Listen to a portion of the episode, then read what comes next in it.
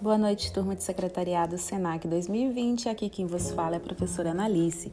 E o tema de hoje é o e-mail. A teoria aqui abordada tem como base o Manual de Redação Oficial da Presidência da República. Todos sabem que a comunicação tornou-se mais prática com o uso do e-mail. E ele é utilizado tanto no âmbito privado quanto na administração pública. Já existe uma medida provisória 202002, do dia 24 de agosto de 2001, que torna o e-mail com valor documental. E isso é atestado pela ICPB Brasil, a Infraestrutura de Chaves Públicas Brasileiras. Então, como fazer um, um e-mail? O assunto deve ser muito claro e ele tem que refletir claramente o conteúdo da mensagem, para que não pareça ao receptor que trata-se de uma mensagem não solicitada.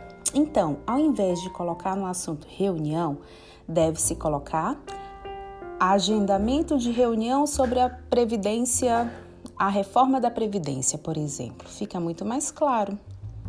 Quanto ao local e data, não precisa colocar no corpo da mensagem, é totalmente desnecessário, porque o sistema já faz isso.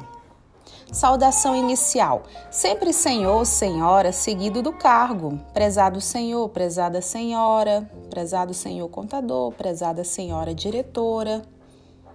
E o texto deve ser sempre breve e claro. Anexos, tudo que puder enfatizar o que está falando.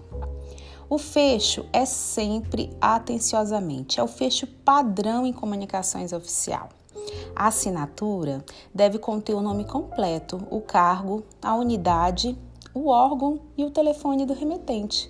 Exemplo: Maria da Silva, assessora de subchefia, por exemplo, de assuntos jurídicos, telefone tal, tal, tal.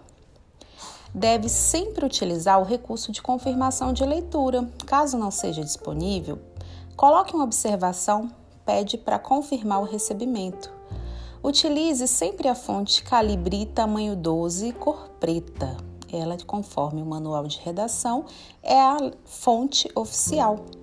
A mensagem deve ser revisada, porque pode ocorrer vários erros de português.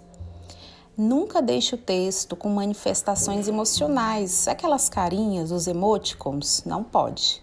Também não pode, não deve, é abolido abreviações do tipo você, VC. Por quê? PQ. Isso deixa muito informal o e-mail e perde totalmente o caráter formal, toda a formalidade do e-mail.